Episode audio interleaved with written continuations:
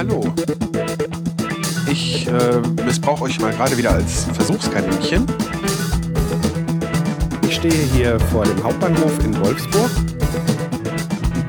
Äh, Ich kann nicht warten, bis ich aufgegessen habe. Es ist einfach ein Traum. Dann ist doch zu leise. Da muss doch hier, da muss Pegel. Die Tonfirmen. Hallihallo.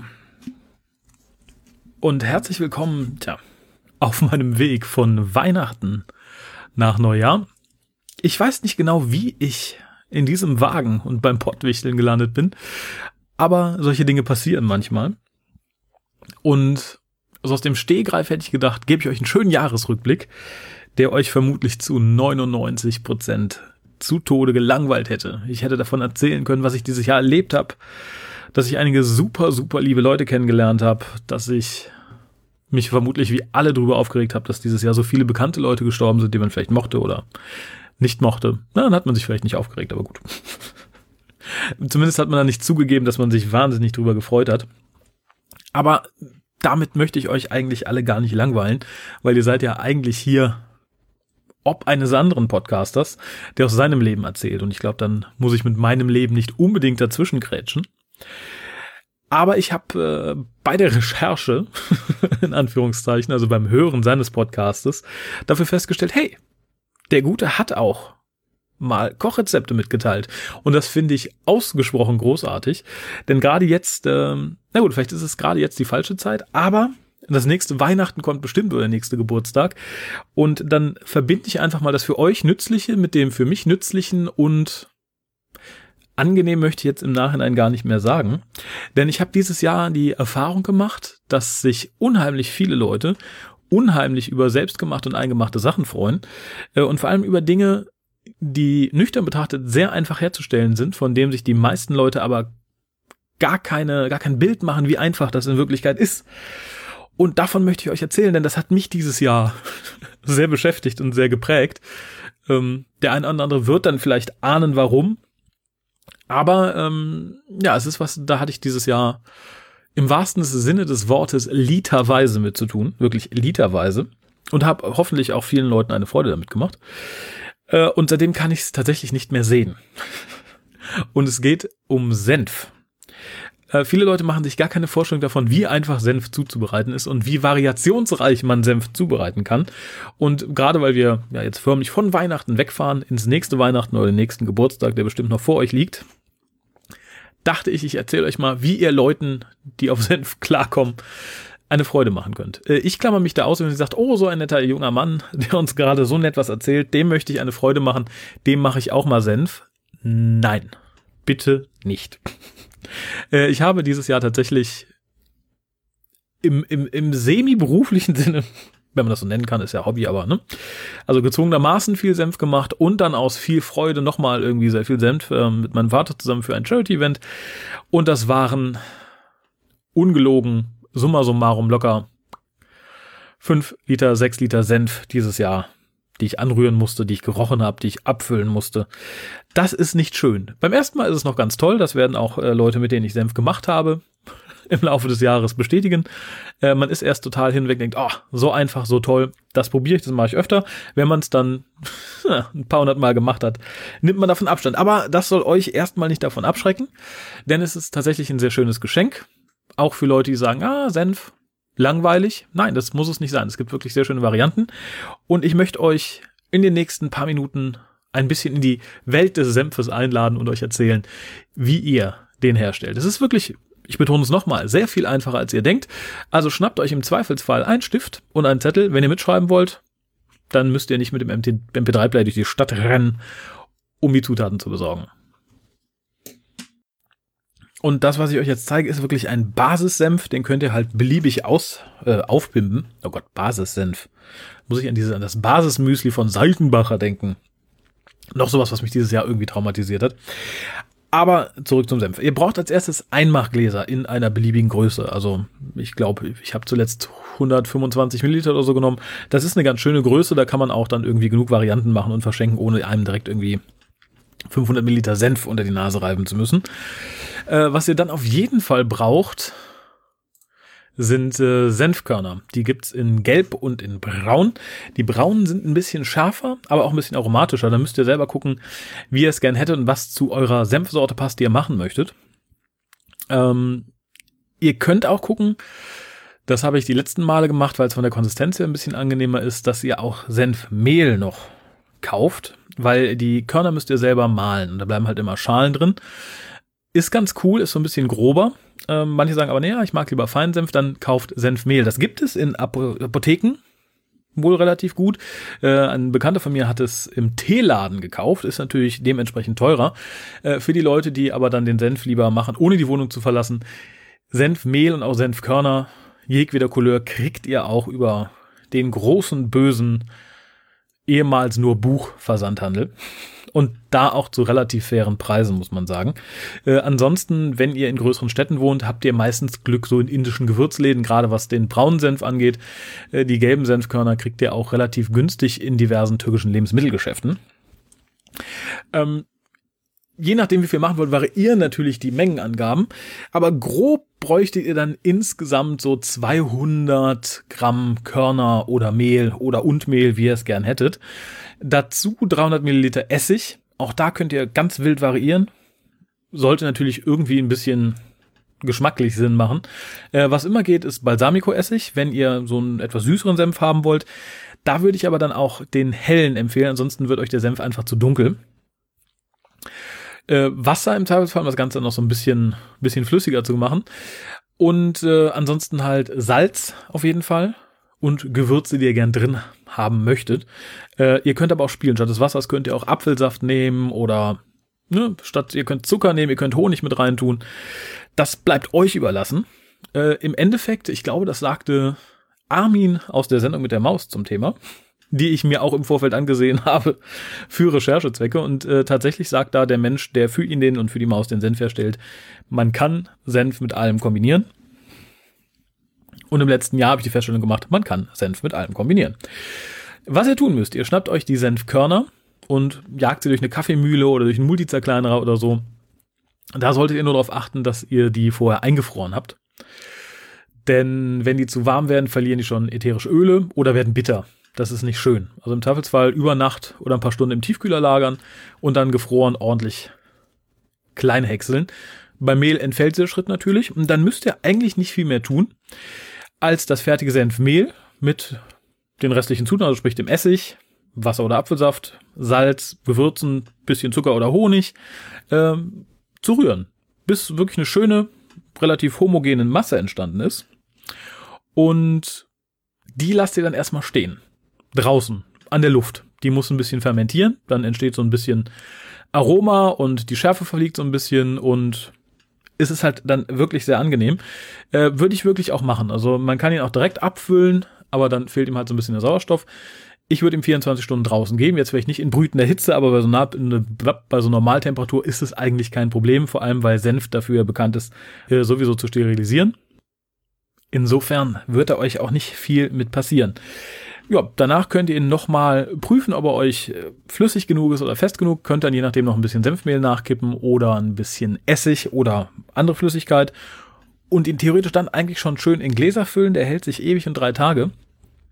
Wir haben es äh, so gemacht, dass wir ihn vorsichtshalber nochmal abgekocht haben. Also wie beim Einmachen. Äh, Gläser umdrehen, zuschrauben, wohlgemerkt so Twist auf Gläser, das ist ganz wichtig. Und dann nochmal für eine halbe, dreiviertel Stunde kochen. Dann ist da auf keinen Fall irgendwas noch drin, was lebt. Kann aber dazu führen, das habe ich jetzt zuletzt festgestellt, dass ihr je nach Senfsorte und je nachdem, was ihr sonst noch drin habt, äh, einen relativ festen Senf kriegt. Also wir hatten kürzlich hier einen Mohn-Honigsenf und die Mohnkörner haben halt noch gut angezogen während des Kochens und äh, ist es viel Flüssigkeit halt dann wohl noch aus dem Senf entwichen beim Abkochen. Ja, und dementsprechend konnte man den dann fast wie, pff, womit kann man es vergleichen? Naja, es war zumindest fester als Erdnussbutter, es war richtig hart, aber sau, sau lecker. Äh, bei den Varianten dürft ihr wirklich gar keine Angst haben. Also, wie gesagt, ich äh, wiederhole mich da gerne. Senf ist mit allem kombinierbar. Also im letzten Jahr dürfte ich kuriose Sorten kennenlernen von Banane Curry über Senf mit Wodka, wie gesagt, Senf mit Mohn ist auch ganz weit vorne, also viele Leute, die es mögen. Und ich habe tatsächlich auch viele Leute erlebt, die gesagt haben, boah, Senf mochte ich bisher nicht, aber das ist wirklich super. Vor allem süßer Senf geht ja eigentlich irgendwie immer. Insofern würde ich das auf jeden Fall mal probieren. Ähm, was mich irgendwie so ein bisschen zum nächsten Thema führt. Denn wenn ihr die Gläser bestellt, seid vorsichtig. Die äh, gibt es sehr günstig im Netz zu bestellen, auch bei sehr großen Händlern. Und äh, ja, eine Kombination aus blöder Händler und blöde Post, unter der ich ja konstant zu leiden habe. Auch ein sehr schönes Thema jetzt nach Weihnachten, weil vermutlich jeder jetzt all seine Weihnachtsgeschenke erledigt hat, aber vielleicht fürs nächste Jahr vielleicht mal merken. Schickt Sachen früh genug los, schickt sie immer versichert oder schickt sie über einen Dienst, der eine Sendungsverfolgung hat. Das äh, hat mich nämlich, äh, ja, zumindest zweimal Porto extra gekostet, weil die dann irgendwie zurückgingen und äh, der Händler nichts gesagt hat. Das heißt, ich jagte dem irgendwie lange hinterher und äh, musste über den großen bösen Buchhändler auch erstmal Druck machen, bis er sagte, die sind zurückgekommen. Ich so, aha, ja, äh, nett. Hat die Post halt mich nicht informiert, ne, dass das Ding in der Packstation liegt oder in der Filiale. Das ist sowieso ein äh, ganz großes Kuriosum. Und äh, ja, er hat dann einfach das ausgesessen, der Hoffnung, er kann die Dinger behalten. Naja, hat sie dann aber nochmal geschickt, aber wie gesagt, das ist mehrfach passiert. Und das wiederum bringt mich zu einer Frage, die ihr mir auf diesem Kanal vermutlich niemals werdet beantworten können. Aber ich, ich denke, es ist fair genug, wenn ich zumindest ein paar Sachen sage, die mich so beschäftigen. Das ist mir nämlich jetzt gerade in der Vorweihnachtszeit relativ häufig passiert. Ich lasse mir Sachen generell nur noch an die Packstation schicken, weil ich der Post halt nicht so weit traue, weil ich schon Päckchen, Pakete, Briefe bei mir einfach im Treppenhaus gefunden habe, also an mich adressierte. Äh, die der Postbote einfach meinte, irgendwo reinschmeißen zu müssen. Also weder beim Nachbarn abgegeben, noch irgendwie eine Info an den Briefkasten oder so. Nein, einfach Haustür auf, Paket rein. Und da habe ich es dann irgendwann gefunden. Und ja, zumindest deshalb lasse ich es nur an die Packstation schicken. Ich finde, das Ding ist äh, eine praktische Erfindung. Wenn es auch natürlich Arbeitsplätze killt. Dessen soll man sich, glaube ich, bewusst sein. Aber es ist praktisch und ich finde es auch tatsächlich sicherer. Ich habe noch keine Packstation in Flammen aufgehen sehen, ich habe noch keine Packstation aufgebrochen gesehen. Auch da möge man mich korrigieren, aber ich finde es ist halt einfach eine gute Sache. Jetzt ist es so, dass ich sowohl hier als auch gegenüber meiner Arbeit immer eine Packstation hatte oder habe. Und da lasse ich mir die in der Regel jetzt nach Hause schicken. Also an die Packstation hier in der Nähe meiner Wohnung. Klappt in der Regel auch ganz gut. Jetzt war ja zu lesen, dass gerade in der Vorweihnachtszeit irgendwie 7500 Postboten fehlen würden. Wenn ich die Schlagzeile richtig im Kopf habe. Und man halt viel zu viel zu tun hätte für viel zu viele Pakete und viel zu wenig Leute und das wäre alles ganz furchtbar. Da hat jeder Postbote meine große Empathie. Und es macht mir auch nichts aus, ein, zwei oder drei Tage länger auf ein Päckchen oder Paket warten zu müssen. Es sei denn, es ist frisches Met. Aber ich finde, es ist ein. Es ist unverfroren, das ist einfach nur doof oder find, bin ich dazu penibel, das ist einfach nur unpraktisch. Ich habe meine feste Packstation, die gebe ich auch an, wenn ich was geschickt haben möchte. Jetzt ist es mir tatsächlich in der Vorweihnachtszeit mehrfach passiert. Also beim ersten Mal hat es mich ganz kalt erwischt, dass ich eine SMS bekomme. Packstation ist da. Ich so, hey, Tiger dann irgendwann, wenn ich Zeit habe, los, um mein Paket zu holen. Stehe vor meiner Packstation und die gibt mir die Option nicht aus, da ein Paket abzuholen. Ich könnte welche verschicken, aber ich kann keins rausholen. Wunderbar, nochmal in die Nachricht geguckt. Oh, der Postbote hat entschieden, dass ich einen Weg halb durch die Stadt machen muss, zu einer anderen Parkstation, weil mein Paket dort liegt. Warum auch immer. Es ist keine Parkstation in der Nähe, es ist auch keine mit einer ähnlichen Nummer. Es ist wirklich eine ganz andere Nummer am anderen Ende der Stadt. Was dann de facto heißt, ich habe kein Auto. Ignoriert die Geräusche, die ihr gerade hört. Ich habe eigentlich kein Auto. Ich habe mir extra für diesen Podcast ein Auto gemietet um das Flair äh, des Originalbesitzers dieses Podcasts einigermaßen einzufangen. Aber in der Regel habe ich kein Auto, weil ich in der Regel diesen Podcast nicht aufnehme.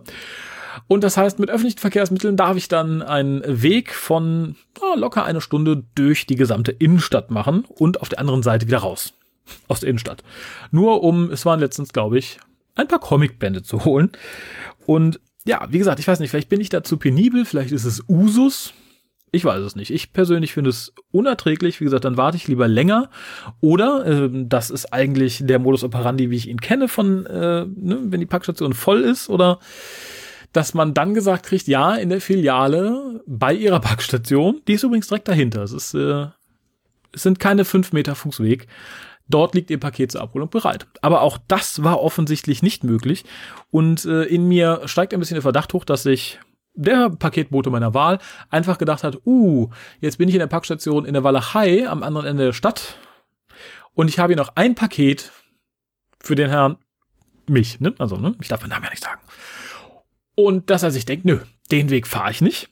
Ich habe noch zu viel zu tun hier in der Ecke oder weiß ich nicht, ich muss meine Tochter vom Geigenunterricht abholen oder keine Ahnung. Frauentausch fängt an, ich pff, die Begründung entzieht sich mir und das ist einfach mitten in die Packstation packt, vor der er gerade steht.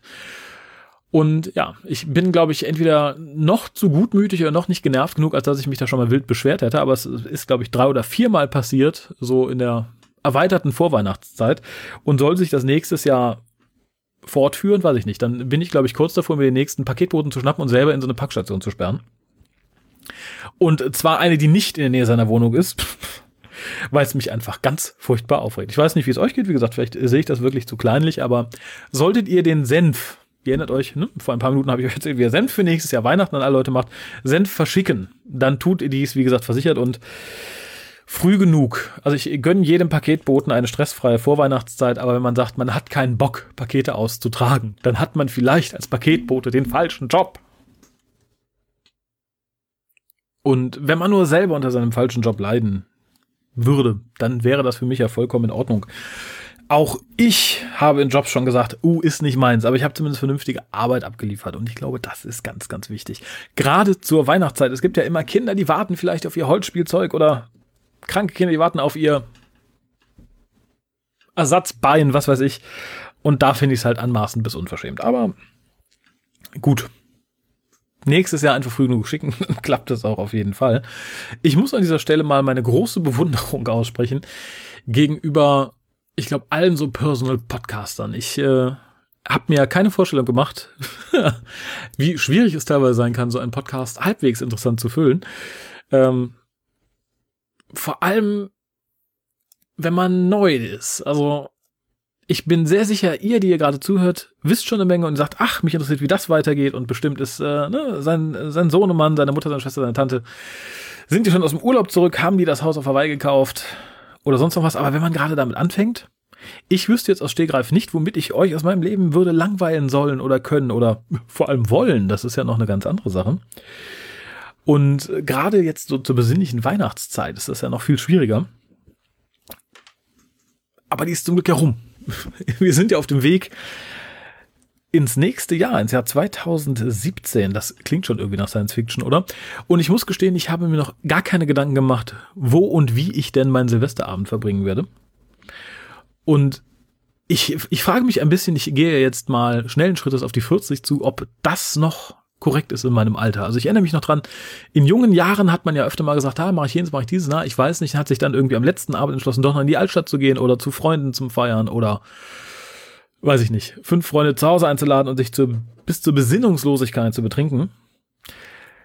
Und selbst das sind dieses Jahr irgendwie keine Optionen, wo ich sage, ja, das fände ich in Ordnung. Äh, ich stehe momentan wirklich in einem Silvester-Vakuum sozusagen, weil, glaube ich, auch zumindest Silvester mir so als Feier-Event irgendwie mittlerweile relativ schnurz ist es ist so, ja, das Jahr ist rum, Datum ändert sich.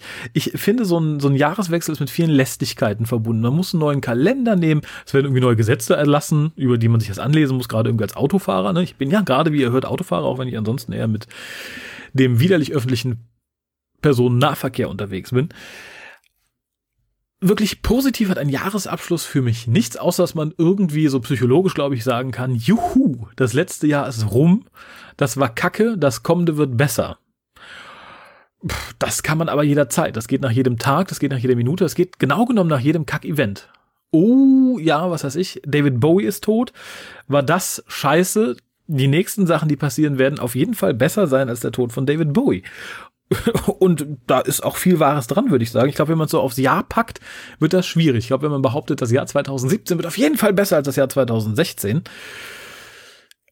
dann weiß man entweder, was man dieses Jahr schon vorhat und ist damit sehr zufrieden, aber ich glaube, sich einfach in der Hoffnung ergehen, dass es so ist, äh, nein. Das habe ich viele Jahre lang versucht. das wird nicht unbedingt besser. Ich bin leider auch der Meinung, dass uns im Jahre 2017 wieder sehr viele berühmte Persönlichkeiten verlassen werden, die uns teilweise sehr am Herzen liegen, teilweise die uns vollkommen egal sind. Und teilweise habe ich noch welche, wo wir sagen, ja, yeah, endlich ist der Drecksack weg. Da würden mir so ad hoc 20 Leute einfallen. Aber da halte ich es mit Gandalf. Ich möchte die Namen dieser Stelle nicht aussprechen, denn ne, wenn man sie nicht zurückholen kann, soll man sie auch nicht selber, soll man ihnen den Tod nicht gönnen, sagen wir mal so. Ansonsten, wie gesagt, Vorschläge gerne. Das äh, hört ihr hoffentlich ganz brav, wie es gehört, faktisch am Heiligabend, weil ja niemand was anderes an Heiligabend anderes vorhat, außer seinen Lieblingspodcast zu lauschen. Vor allem, wenn dann noch eine Sendung kommt, die derjenige selbst nicht zu verantworten hat. Und äh, ja, äh, ne, vielleicht sagt er auch, oh, ich äh, feiere eine große, große Silvesterparty mit Koks und Nutten, Blackjack, allem und wir haben zufällig noch einen Platz frei, dann äh, kontaktiert mich, wenn ihr meine Stimme erkannt habt. Ich darf ja nicht sagen, wer ich bin. Insofern, äh, vielleicht kann da auch äh, ne, der native Podcast hier ein gutes Wort für mich einlegen, insofern er nicht selber gehen möchte. Also da würde ich meinen Platz im Blackjack Nutten Silvesterparadies natürlich für abgeben. Dafür, dass ich gerade die Hörer äh, mit Senfrezepten und meinem Unmut gegenüber der Deutschen Post quäle.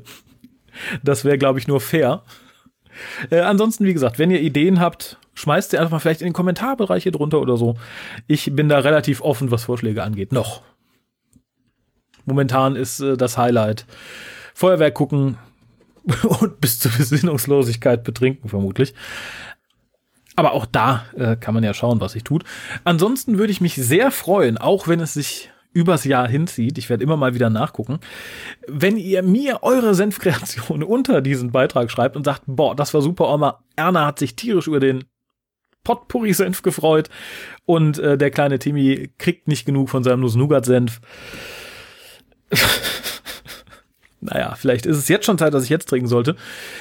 Ich bin äh, gleich da, wo auch immer ich hin wollte mit diesem Auto hoffe, ich habe euch nicht ganz zu Tode gelangweilt. Entlasse euch vermutlich ein bisschen früher als gewohnt, weil ich glaube, die Sachen meines Lebens, die ich euch jetzt erzählen würde, geben einfach nicht genug her. Aber wie gesagt, ich hoffe, ich habe euch mit dem Senf eine kleine Anregung gegeben und ihr hattet ein bisschen Kurzweil und könnt vielleicht meinen Unmut über die Deutsche Post teilen oder noch besser, ihr arbeitet bei der Deutschen Post und sagt jetzt, hör mal, so geht das nicht. Ich habe gehört, da leiden Leute unter unserer Arbeitshaltung. Das werden wir ab sofort ändern. Für alles wäre ich euch dankbar. Wünsche euch ein frohes Weihnachtsfest gehabt zu haben und vor allem einen wunderbaren, glücklichen, möglichst sturzbetrunkenen Rutsch ins neue Jahr. Bis denn. So, falls ihr Fragen, Lob oder Kritik zur aktuellen Sendung loswerden wollt, könnt ihr das über die Kommentarfunktion auf die-ton-scherben.de tun. Ihr könnt mich über Twitter erreichen unter die Tonscherben Ihr könnt mich auch über Facebook erreichen oder ihr könnt mir eine E-Mail schreiben unter info at die-ton-scherben.de. Für alle Kontaktmöglichkeiten gibt es aber auch Links im Blog.